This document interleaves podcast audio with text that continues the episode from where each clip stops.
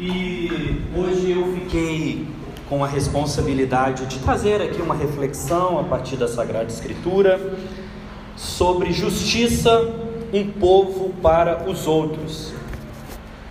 E aí eu escolhi ali um título, acho que não é assim o ponto mais forte em mim, fazer títulos para os sermões, mas eu escolhi aquele ali, ó. Revolucione. Diga oi, vai, tudo bem? Daqui a pouco eu espero que uh, eu consiga trazer um pouco mais de clareza a respeito daquilo que eu quero pontuar para nós aqui. Bom, foi lido a primeira carta de São Paulo a Timóteo, capítulo 4, verso 15 ao 16.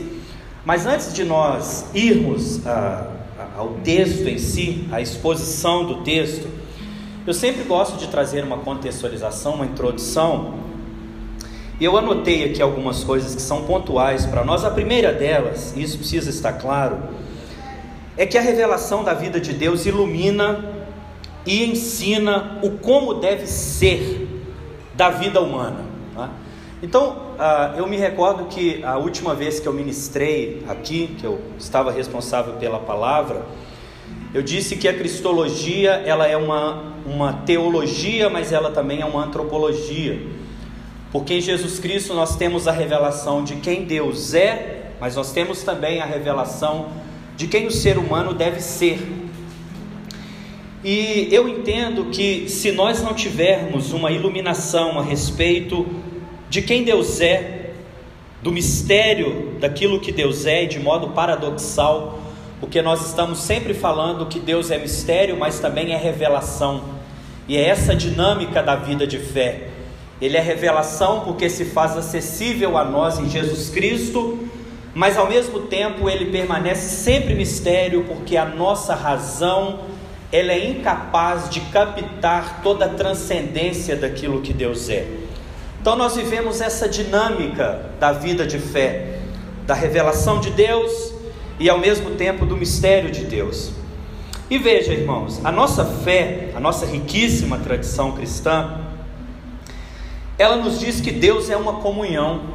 E quanta beleza nisso, né? A Adélia Prado, Adélia Prado diz que a teologia é uma poesia, e eu concordo com ela. Não é apenas poesia, mas é também poesia, não é?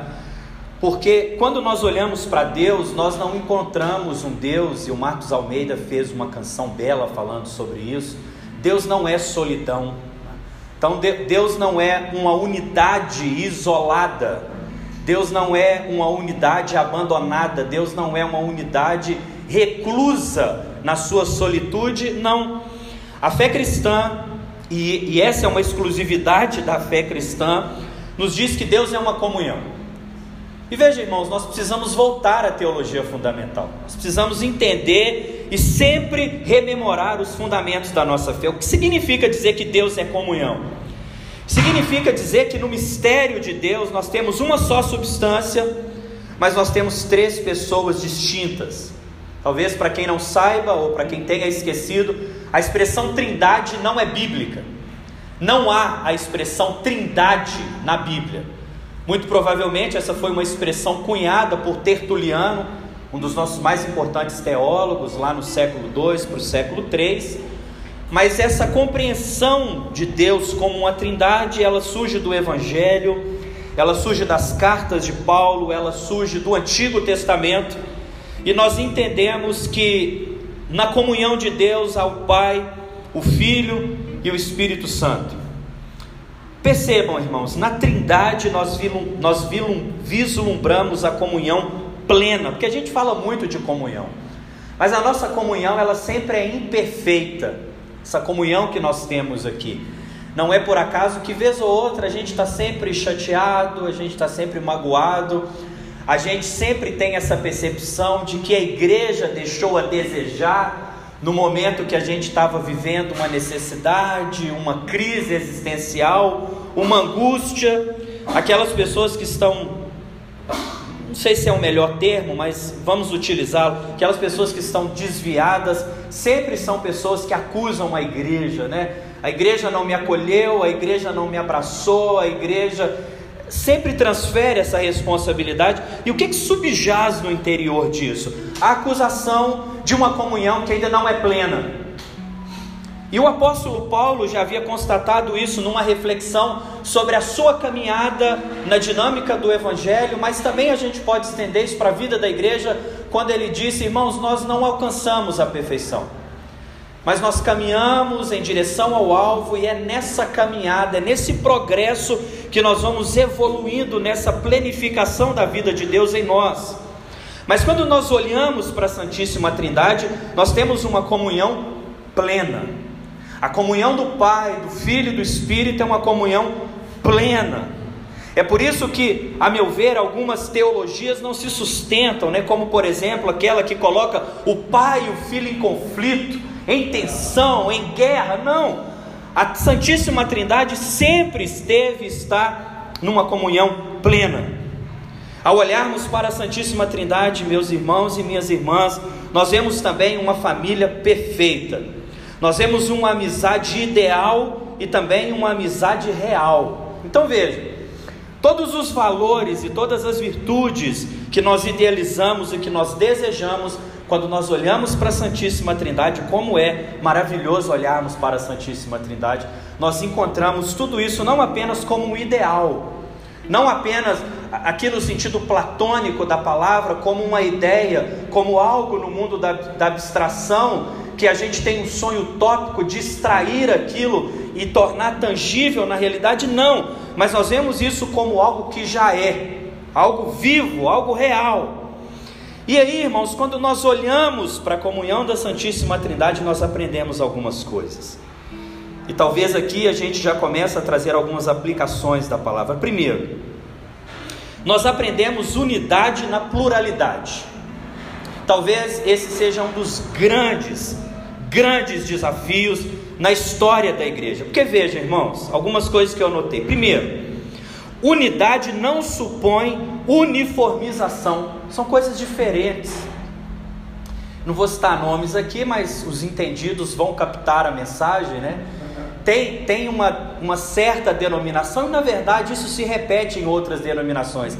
Que em qualquer igreja que você for, os bispos falam do mesmo jeito, os pastores falam do mesmo jeito, até o jeito da mão é da mesma forma. A gente vê a reprodução, a repetição, até na forma como o líder se comporta. Essa não é a proposta de Deus para a vida da sua igreja, porque a unidade não significa uniformização. Pelo contrário, irmãos, a unidade significa que nós temos comunhão a despeito da diversificação no meio da igreja. E isso é tão lindo, e talvez esse seja um dos versículos que mais afetam o meu coração. Quando São Pedro, na sua primeira carta, no capítulo 4, ele disse que a graça de Deus é multiforme. Veja, irmãos, a graça de Deus ela tem formas múltiplas, ela, ela tem formas distintas, diversificadas e paradoxais de se revelar, de se manifestar, e é por isso que São Paulo, no capítulo 12 da sua carta aos Coríntios, ele vai falar que há vários ministérios, mas o Espírito é o mesmo. E nessa pluralidade, nessa diversidade, nós temos o mesmo Espírito que trabalha para a unidade da sua igreja. Então, a Santíssima Trindade nos mostra esse padrão de como nós podemos ser plurais, mas ainda assim mantermos uma unidade, ainda assim nos mantermos coesos. Nós não estamos aqui, acredito que não, para sermos a reprodução do nosso querido bispo Eric, ou a reprodução do nosso Rev Jaime, ou a reprodução de qualquer outra pessoa. Nós estamos aqui para sermos a reprodução da pessoa bendita de Jesus Cristo. E a pessoa de Jesus Cristo, ela é tão abrangente, irmãos, que essa graça da pessoa de Jesus Cristo, ela é multiforme, ela se revela e ela se manifesta de formas diversificadas. Mas vejam, irmãos, ao olharmos para a Santíssima Trindade, nós aprendemos também, e talvez aqui nós nos aproximamos daquilo que é o tema proposto para hoje, a ser para o outro. Esse é o tema para o sermão de hoje, uh, dentro dessa proposta da nossa série: Um povo para os outros. Agora veja, irmão, é muito bonito falar isso. Preste atenção. O, o amor hoje é algo que se tornou tão popular que se banalizou. Hoje as pessoas falam ah, de amor, é bonito falar de uma teologia do amor, é bonito falar de uma igreja que ama, é, é interessante falar de uma igreja que inclui. É, mas afinal de contas, irmãos, nós já refletimos a respeito do que é o amor na perspectiva cristã? Porque quando nós falamos de amor, talvez salve exceção um ou outro, mas é, de modo geral nós entendemos amor como uma espécie de sentimento. E na perspectiva do Evangelho, talvez o que o amor de fato não seja é um sentimento. Sabe por quê, irmãos? Porque no horizonte do Evangelho, se o amor se reduzir a um sentimento, quando o sentimento se esvai, nós abandonamos a causa. Os nossos sentimentos, eles são frágeis, eles são maleáveis. Os, os nossos sentimentos, eles, eles se alternam facilmente. Quantos de nós estamos aqui? Principalmente quando a gente termina um relacionamento, né? Quando a gente termina um namoro. Quantas vezes eu achei que ia morrer nessa vida, irmãos? Eu acho que eu não vivi essa experiência sozinho, né? Quantas vezes eu já achei que o mundo perderia todo o sentido, que não haveria mais futuro, que o sol não nasceria e que não haveria mais canções. Né? Quando, quando a gente vive essa, essa experiência da perda de uma forma de luto afetiva, é como se nada mais tivesse sentido, tivesse significado. E quando nós perdemos o sentimento por algo, nós abandonamos também a causa que está imbuída naquele sentimento. Então veja, irmãos, esses dias eu estava refletindo na Escritura, talvez vocês já tenham notado isso daí. Mas quando nós lemos São Paulo, no capítulo 12, ele fala a respeito dos carismas, dos dons espirituais. E aí ele fala da profecia, da palavra sabedoria, da palavra de conhecimento, ele fala das línguas, das, da interpretação, dos dons de curar, de operações de maravilhas, etc.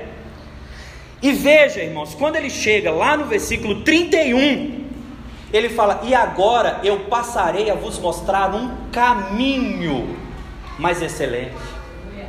Ele não trata o amor como dom, e também ele não trata o amor como um sentimento. Ele trata o amor, a palavra grega é odós, ele trata amor como caminho.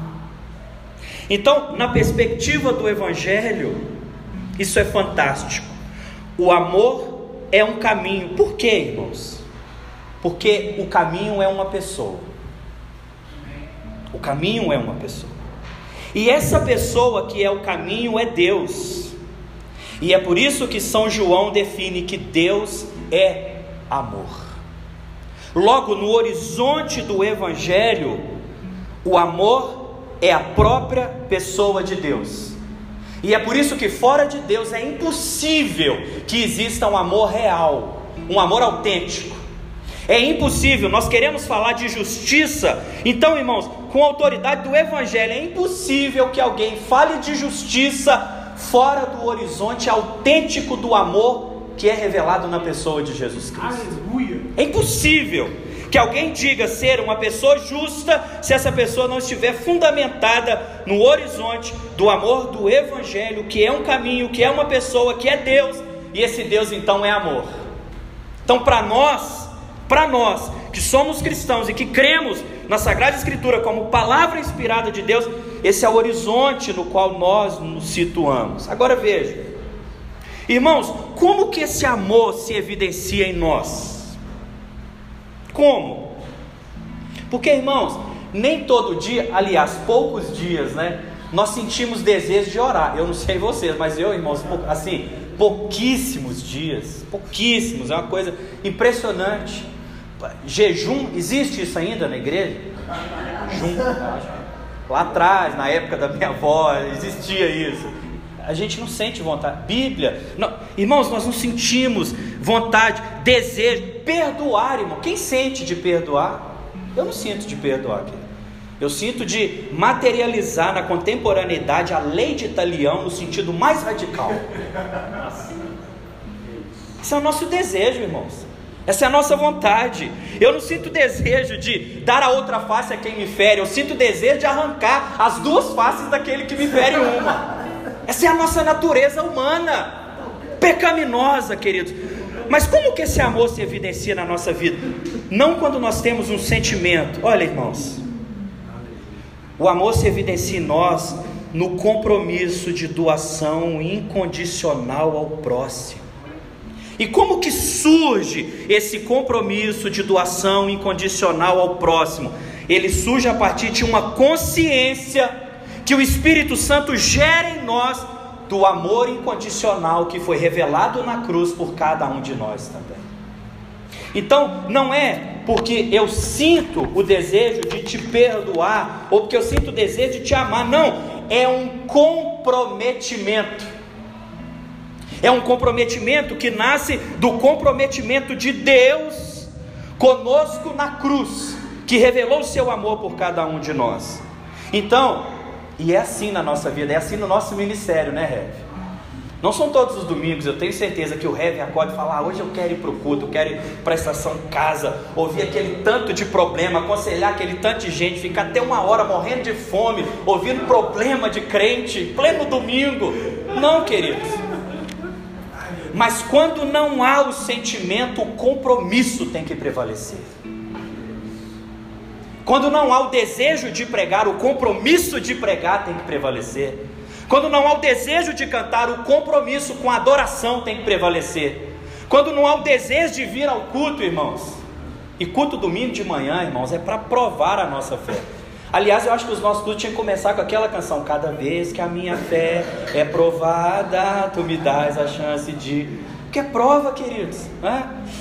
É o único dia do descanso, é o dia da gente acordar mais tarde. O corpo não quer, o desejo não quer, o sentimento não quer. Mas ainda quando não há o sentimento, tem que haver o compromisso dentro de nós.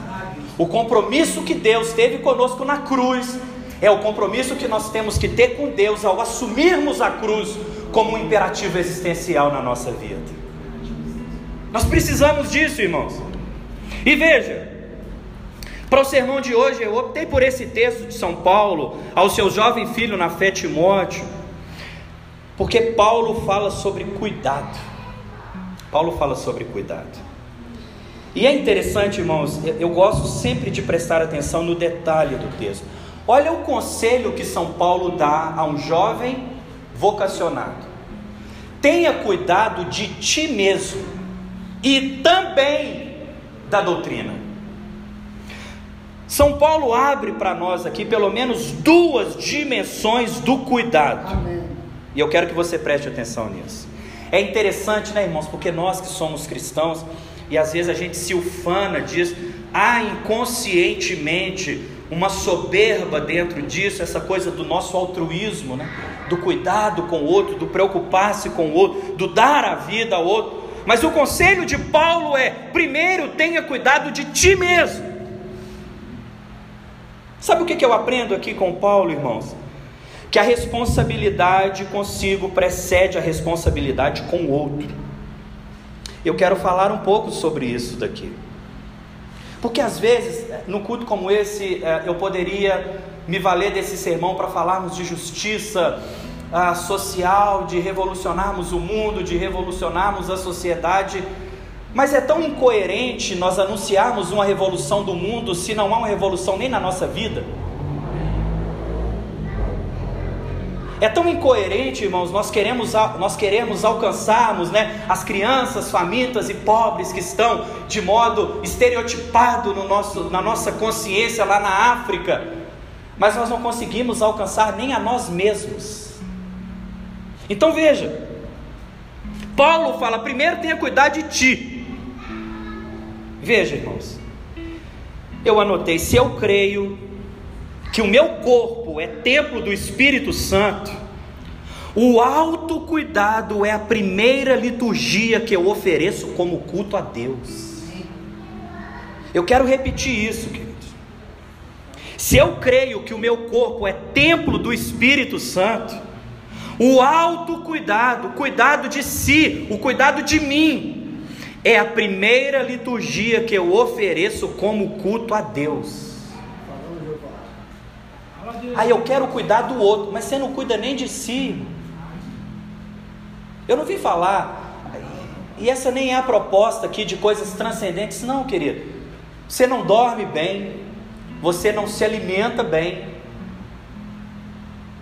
você não faz um exercício físico, você não, não toma água como deveria tomar, você não tem relações sociais saudáveis. Como você quer promover na vida alheia uma vida saudável se a sua própria vida é uma vida tóxica? A primeira desintoxicação que o Evangelho quer provocar é em nós, é na nossa própria vida. Porque o apóstolo Paulo disse: Meus irmãos, de que adianta eu pregar a vocês se eu sou reprovado naquilo mesmo que eu prego, naquilo mesmo que eu aprovo? Deixa eu te perguntar, querido irmão, querida irmã, você já aprendeu a arte de respeitar a você mesmo? De respeitar a você mesma? Porque quem não respeita a si mesmo, quem não respeita a si próprio, não vai conseguir impor limites para que o outro não atravesse os limites do respeito que você deseja impor e colocar. Isso é terapia? Não, irmãos, é evangelho. Porque a gente fala, o meu corpo é templo do Espírito. Irmãos, nós já paramos para meditar na potência do que significa isso? dizer: O meu corpo é o lugar onde o Espírito de Deus habita, onde o Espírito de Deus mora. Será que você tem se respeitado como templo do Espírito de Deus? Não, mas eu cuido da doutrina, eu cuido da igreja, eu cuido do ministério, eu cuido da minha família, eu cuido, eu milito em ações sociais, tudo isso é lindo, é válido, é legítimo. Mas em primeiro lugar, tenha cuidado de si mesmo. Deixa eu trazer um dado aqui, irmãos. Nós estamos vivendo o século onde mais pastores se suicidam na história do cristianismo. Nós estamos vivendo o século com o maior contingente de pessoas depressivas. E eu faço parte dessa estatística, que eu também me cuido como psiquiatra e como psicólogo. E não tenho nenhum problema de falar isso, porque eu sou mortal. E às vezes, irmãos, nós queremos nos valer da nossa espiritualidade para esconder a nossa humanidade. Ou pior, nós queremos usar da nossa, da nossa espiritualidade para sermos irresponsáveis com o nosso autocuidado. Algumas perguntas que eu me fiz e eu estendo aos meus irmãos nessa reflexão. Você já se perdoou? Você já se perdoou? Que às vezes nos nossos sermões aqui, a gente fala muito sobre o perdão de Deus e é evangelho isso. Estamos corretos.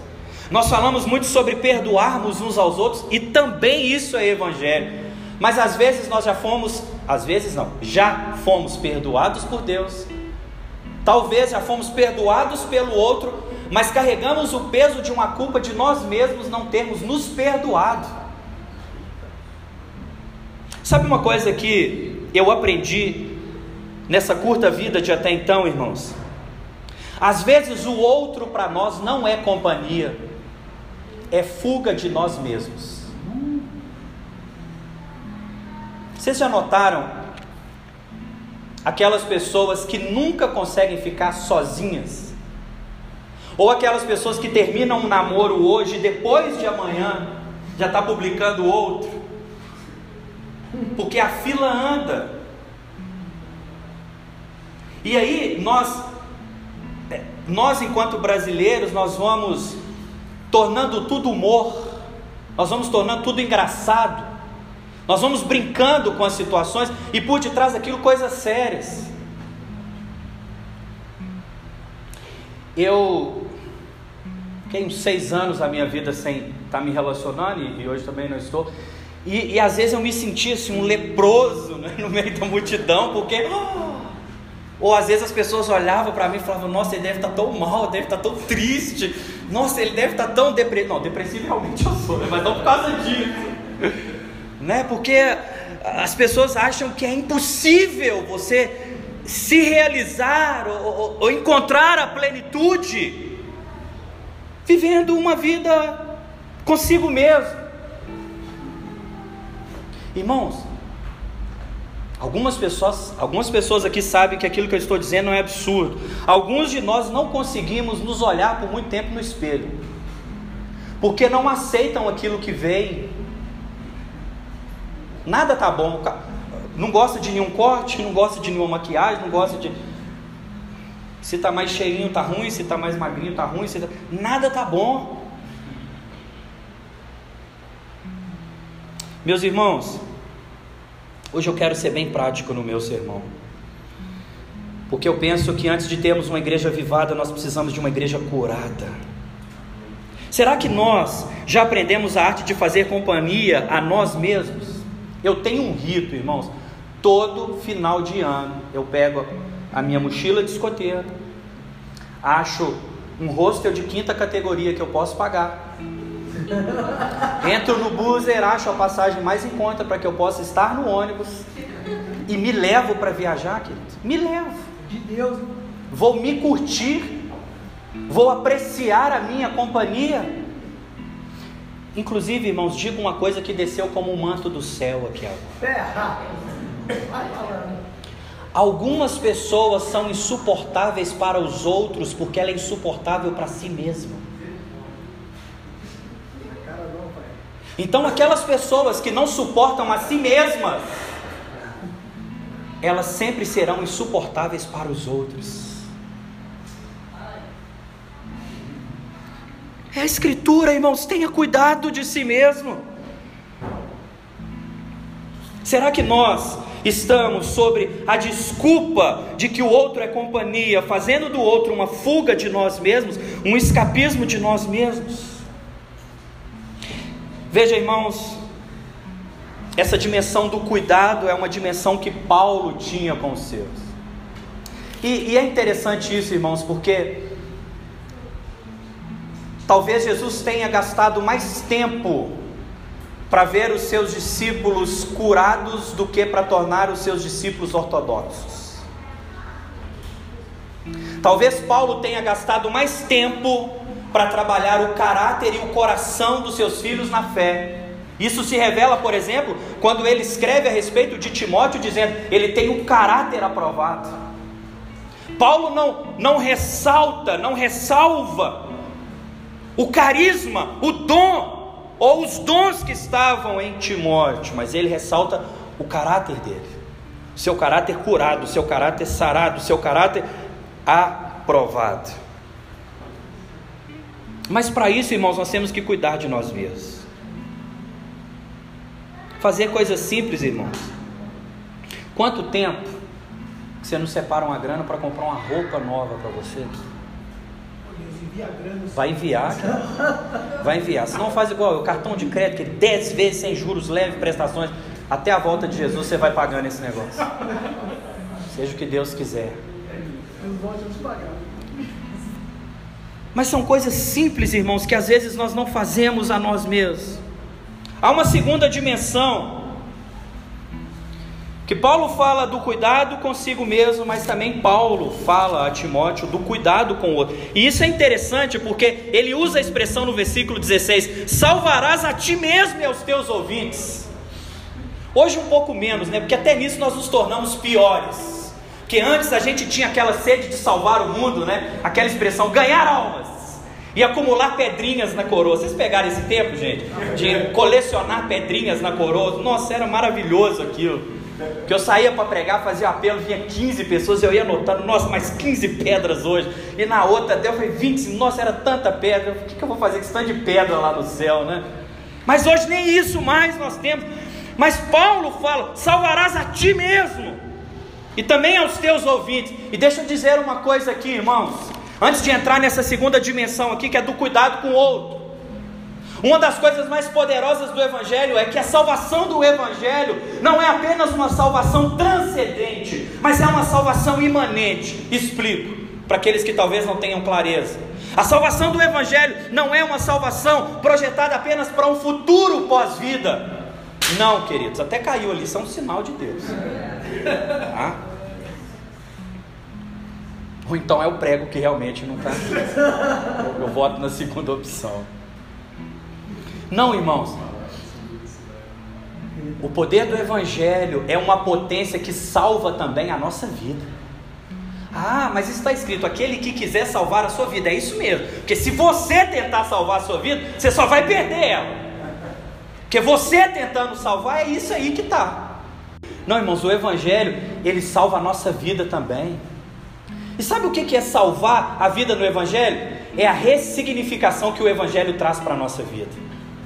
Significa, queridos, que nós é, não teremos mais problemas, adversidades, circunstâncias, perdas, não, nada disso, mas significa que nós receberemos a capacidade de ressignificar tudo isso à luz da graça de Deus e de entender que todas as coisas estão cooperando para o bem daqueles que amam a Deus, daqueles que são chamados segundo o seu propósito, e esse bem não é aquilo que eu idealizei, esse bem é nos tornarmos semelhantes ao Filho de Deus e não há nada mais poderoso do que nos tornarmos semelhantes à pessoa bendita de Jesus Cristo, irmãos.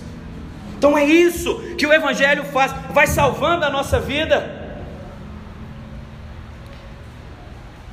Não apenas o nosso futuro, não apenas a nossa eternidade. Eu quero dizer para você, querido, talvez você já aceitou e já abraçou essa salvação eterna, mas também há uma salvação presente para a sua vida, uma salvação presente para a sua alma. E às vezes eu costumo dizer: que há infernos existenciais que nós vivemos que talvez sejam piores do que outros infernos transcendentes que nós podemos e possamos imaginar. Mas a graça de Deus traz céu para a nossa vida e tem o poder de erradicar todos os infernos que nós vivemos. Amém, meus irmãos? Mas há também uma dimensão do cuidado com o outro, de fazer essa justiça de Deus ao outro. E aí algumas coisas que eu quero considerar aqui. Primeiro, né, irmãos? Primeiro nós precisamos reconhecer o outro como outro. Essa é a primeira coisa que a gente precisa fazer. José Saramago, aquele grande escritor português, né? ele disse: Eu não quero convencer ninguém de nada. Porque convencer é tentar colonizar o outro. Em alguma medida eu concordo com isso. Porque nós sempre temos a tentação da colonização do outro. Nós sempre temos essa tentação de fazer com que o outro seja a reprodução daquilo que nós mesmos somos. E até a forma de nós avaliarmos se o outro é ortodoxo ou não, não é com a régua do Evangelho, é com a régua da minha compreensão do Evangelho, que é uma coisa extremamente diferente. Uma coisa é a objetividade do Evangelho, outra coisa é a minha hermenêutica a respeito do Evangelho. Então a forma como eu meço o outro passa pela forma como as minhas hermenêuticas, as minhas hermenêuticas e as minhas interpretações lidam com o outro, veem o outro e encaram os outros. Então a primeira coisa é reconhecer que o outro é outro, queridos. É aquele conceito caro lá, a filosofia da alteridade, né?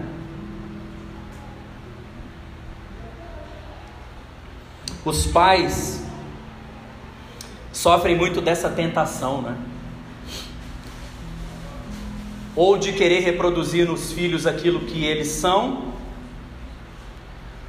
ou de querer que os filhos sejam aquilo que eles não conseguiram ser. Não é? Então, essa, essa é uma tentação. Eu lembro que na minha época de Enem, que eu tirei uma nota legal e dava para cursar os, os cursos mais populares, né? As engenharias, o direito, etc e tal. E eu escolhi história, né? O pessoal, não, mas por que você escolheu história? É porque eu gosto de história. Que eu me identifico com as humanas. Que eu, porque eu me eu me realizo, eu me significo nesse lugar, nesse, nesse ambiente. Mas nós temos sempre essa tentação de querer reproduzir o outro. Então, se o outro não é reformado, se outro não é protestante, se outro não é histórico, se outro não é calvinista, se outro não é arminiano, se outro não é pentecostal, se outro não é aquilo que o meu crivo, que a minha lente não vê, então nem outro ele é. E olha que injustiça na perspectiva do Evangelho, né, irmãos? Quando eu não reconheço o outro como pessoa, eu estou anulando a imagem, a imagem de Deus que de alguma forma está ali também, ainda que danificada pelo pecado, mas na outra pessoa. Eu deixo de reconhecer naquela outra pessoa que ele é, no mínimo, criatura de Deus, de que a vida de Deus está naquela pessoa. E essa é uma, é uma tentação, queridos, que nós temos, como nós cristãos, né? Ah, durante muito tempo nós fizemos isso e algumas comunidades ainda fazem isso, né? Ah, vamos, vamos fazer uma ação social, vamos levar roupas, vamos levar alimento, mas a proposta sempre é dar um folhetinho e converter aquela pessoa à minha igreja e trazer ela para minha igreja, para que ela seja como eu sou, para que ela creia como eu creio.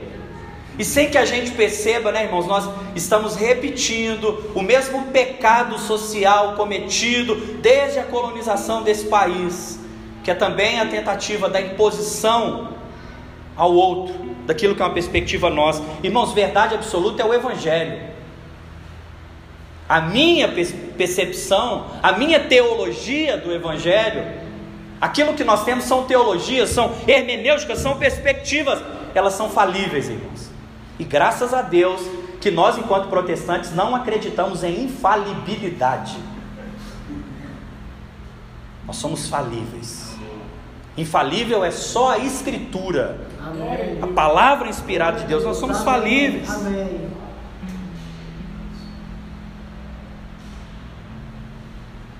É assim nos nossos relacionamentos, né, irmãos? Nós, isso é curioso, né? Vocês já notaram isso? Nós nos, nós nos identificamos e gostamos das pessoas enquanto elas estão de acordo com o nosso modo de pensar. Por isso nós temos os nossos, os nossos grupos, né? Ou as nossas panelas, né? Nós ainda não aprendemos essa arte. Eu não sei se eu disse isso no outro sermão, mas um dos meus melhores amigos é ateu. E eu não sei porquê, mas às vezes eu tenho a impressão de que os ateus parece que estudam um pouco mais do que os cristãos, são mais afeiçoados à vida intelectual. Mas vou te dizer, irmãos, nós temos uma, uma convivência fraterna e respeitosa, mas ele me traz provocações que um crente nunca me traria. Ele me traz questões para refletir os problemas da minha fé, que alguém do meu meio nunca me proporcionaria pensar naquelas questões. E talvez, sem que ele o saiba, ninguém me edifique tanto como ele. Porque ele abre diante de mim horizontes para reflexões de fé. Ele abre diante de mim reflexões para pensar a teologia, para pensar a vida de Deus, para pensar a minha fé. E essa é, essa é a alteridade que o Evangelho nos convida a viver, a respeitar o outro como o outro. Mas há ainda uma dimensão mais profunda aqui ainda dentro dessa. Que fazer justiça, irmãos, é ver no outro a extensão de Jesus Cristo crucificado. Tem um personagem na Bíblia, irmãos, pouco falado. Pelo menos até onde eu tenho ouvido, mas que ele é muito importante, José de Arimateia. Porque José de Arimateia quis cuidar do corpo morto. Estava morto, mas ainda era corpo. E o nosso problema é que quando tem gente morta no meio de nós, nós não consideramos mais corpo. Quando tem irmãos e irmãs que não estão frequentando mais o nosso culto, o nosso clube, quando não estão mais no nosso meio, ah, é só um morto, não é corpo mais. José de Arimateia viu naquilo que estava morto ainda um corpo. Quantos mortos nós excluímos como se não fossem mais parte do corpo? Quantos irmãos? E aí eu sempre me recordo com temor e tremor daquela palavra de Deus que foi direcionada a Caim: o sangue do seu irmão está gritando por justiça. A igreja é o corpo que mais exclui corpos. Talvez essa seja uma das grandes contradições da nossa fé. Talvez essa seja uma das grandes injustiças que nós podemos praticar na nossa fé. Ninguém queria mais aquele morto, óbvio. Morto não tinha mais palavra, morto não tinha mais o poder de realizar milagres, morto não tinha mais poder de realizar curas, óbvio, óbvio. Morto não tinha mais poder de alimentar a multidão que estava faminta com pão e peixe, era morto. Mas olha que lição que José de Arimateia nos dá, irmãos. O valor do corpo não está naquilo que ele pode produzir, mas naquilo que ele é.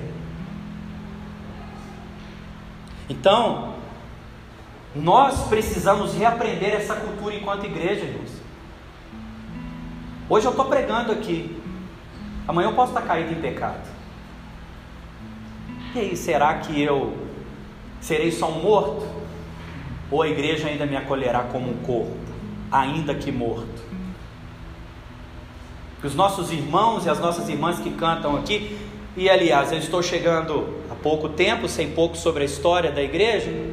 Quantos mortos que já foram corpo e nós não fomos buscá-los?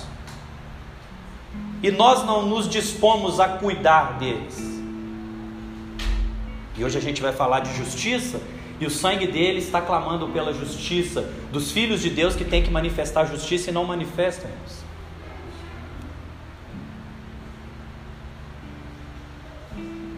Talvez, meus irmãos, minhas irmãs, esses são dias, e eu quis tanto falar sobre isso, e acho que não estou tão descontextualizado, porque a penúltima encíclica do Papa Francisco foi exatamente Laudato Si, sobre o cuidado da casa comum, e não apenas sobre o cuidado da casa comum, mas sobre o cuidado de cada um de nós enquanto uma grande fraternidade que precisa de ser cuidada.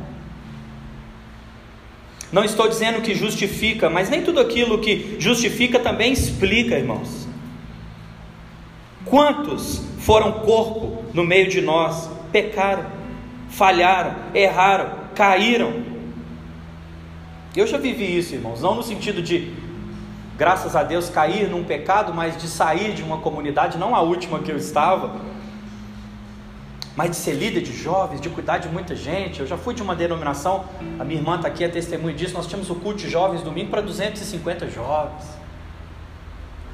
E aí, quando a gente sai, a gente não está mais ali, a gente vai para outro lugar, cadê aquela comunhão? Cadê aquele tanto de gente que, ah, mas eu te amo, mas a gente está só ama se a gente estiver na mesma casa, na mesma placa, no mesmo lugar, não é? Ou eu que já tive também a experiência de estar fora ah, da igreja durante um tempo e você fala: Meu Deus, mas cadê aqueles que diziam que eram corpo? Né? Porque eu não consigo pensar, já caminho para o final aqui, na possibilidade de, bom, eu vou abandonar o meu dedo. Como que eu vou abandonar o meu dedo? Eu vou abandonar o meu pé, vou abandonar a minha orelha, né? Apesar que alguns de nós às vezes abandonamos, né? Ah, você já pode tirar até cera para depilar da orelha assim, porque já abandonamos, né? Mas não, queridos. Nós precisamos se atentar a isso daqui. Será que nós temos visto nos corpos crucificados a pessoa do crucificado? Isso não é uma teologia militante, não é uma teologia da libertação, não sou aderente a nenhuma delas, isso é uma teologia do Evangelho. É Jesus que lá em São Mateus capítulo 25 disse: Olha, Naquele dia, naquele dia lá eu vou separar as ovelhas e vou separar os bodes. E aí alguns vão me perguntar assustado, mas por que eu sou bode? Pai? Porque tinha gente com fome e você não deu de comer, tinha gente nu e você não deu de vestir, tinha gente encarcerada e você não foi visitar, tinha gente hospitalizada e você não foi acolher. É legítimo, irmãos, nós nos preocuparmos com a guerra, Hamas e Israel, e orarmos por eles. Mas quantas guerras nós temos aqui próximo de nós? Quantas pessoas estão morrendo? Irmãos, eu não vou longe. Quantas pessoas estão morrendo aqui na estação casa? Porque normalmente igreja é uma coisa curiosa, né? Nós já temos o nosso lugar. Você pode olhar para aquele banco, todo domingo a pessoa vai estar naquele lugar. Se ela não tiver o banco, vai estar vazio. Ela já tem o lugar dela, ela já tem o grupo dela, ela já tem as pessoas com quem ela conversa depois do culto. Se bobear, ela já tem até a xícara marcada que ela vai tomar o café dela. E ai de quem pegar a xícara dela. E aí termina o culto, a gente conversa 20 minutos e fala: tivemos comunhão. Dei um abraço em dois ou três que é gostoso, né? Lázaro gosta de abraçar, eu também sou abraçador, viu irmãos? Eu sou um abraçador de plantão, assim, eu gosto de abraçar, de, de sentir. Acho que é, acho que coisa do toque, linguagem do amor, tem um negócio assim que eu não entendo muito bem, mas acho que tem um negócio assim. Então veja, irmãos, a revolução do Evangelho, é por isso que eu coloquei aquele título ali. Revolucione, diga oi, vai tudo bem. Porque a revolução do Evangelho, ela irrompe de modo orgânico, de modo simples. Irmão, sabe o que mais me afeta na vida de Jesus Cristo? Não era sua divindade, não era sua. Lógico, tudo isso é, é vislumbrante, mas era sua humanidade. O que mais me afeta não é nem ele olhar para Bartimeu e curar Bartimeu da cegueira dele, não é isso o mais poderoso. O mais chocante é ele parar a multidão para ouvir o marginalizado e miserável clamando por socorro.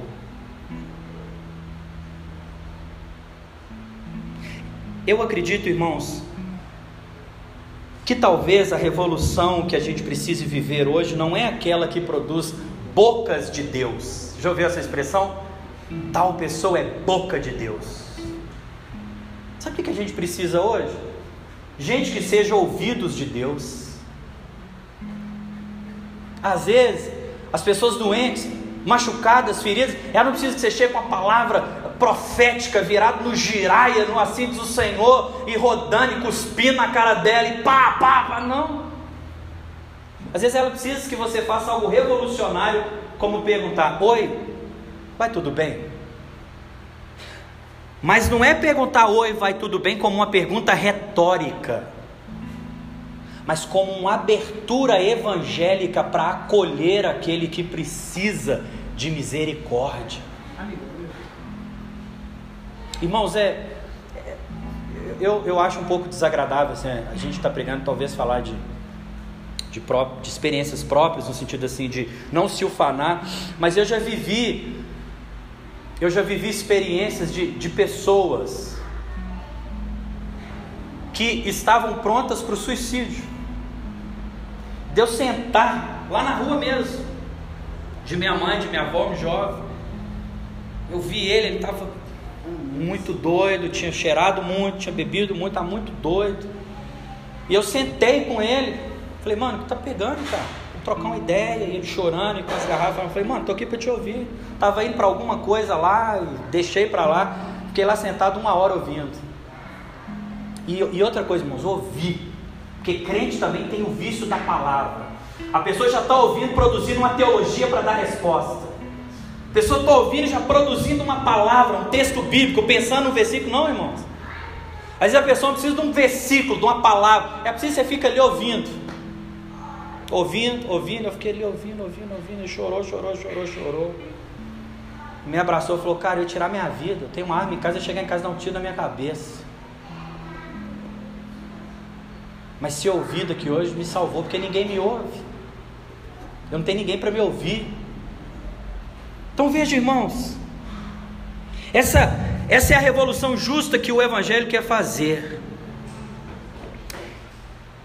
E nós vamos orar, mas, mas, sobretudo hoje, né, a gente vive essa, essa, essa geração dos debates, né?